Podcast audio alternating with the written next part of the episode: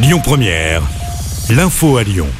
Bonjour à toutes et à tous. Dans l'actualité, un nouvel accident mortel sur les routes du département du Rhône. Un homme de 45 ans a perdu la vie hier à la mi-journée à Saint-Véran, au nord de Lyon. Cela s'est déroulé peu après midi 30. L'automobiliste a percuté frontalement un camion. Malgré l'intervention des secours, la victime n'a pas pu être sauvée. Une enquête a été ouverte pour comprendre les circonstances de ce drame.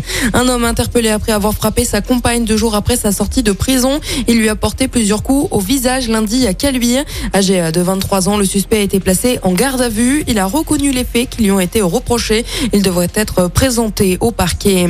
C'est le début de la fête des Lumières à Lyon. Cela commence ce soir à 20h. 30 œuvres à découvrir dans les 27 sites de la ville, à Bellecour, à Saint-Jean, sur la place des Terreaux, sur la place des Jacobins, au parc de la Tête d'Or, mais aussi au parc Blandan. Le réseau TCL est gratuit aujourd'hui de 16h jusqu'à la fin du service. Les métros circuleront jusqu'à 2h du matin les soirs de fête. Retrouvez le programme complet et les informations pratiques sur notre site internet. Attention si vous devez euh, vous rendre ou revenir de l'aéroport Saint-Exupéry. Le trafic du Rhône Express est perturbé jusqu'à ce dimanche. Les conducteurs, agents de bord et de liaison sont en grève. Ils alertent toujours sur la dégradation de leurs conditions de travail. Un service partiel est déployé pendant quatre jours. Le Rhône Express circulera uniquement entre la station Mézieux-Zadi et l'aéroport de Saint-Exupéry de 6h21 à 21h21 avec une fréquence de 15 minutes. Céline Dion reconnaît être malade. Elle l'a annoncé hier sur Instagram. Elle souffre de troubles neurologiques rares. La chanteuse est atteinte entre autres de spasmes musculaires. Céline Dion a également annoncé annuler huit dates de sa tournée, dont une en France au Vieille Charrue cet été. Les dates parisiennes du 1er au 10 septembre restent maintenues pour le moment.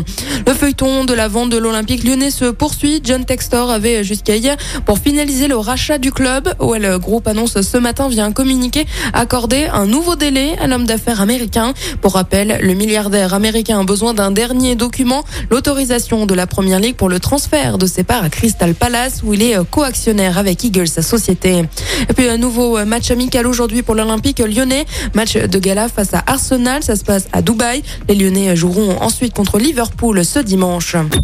Écoutez votre radio Lyon Première en direct sur l'application Lyon Première, lyonpremière.fr et bien sûr à Lyon sur 90.2 FM et en DAB+.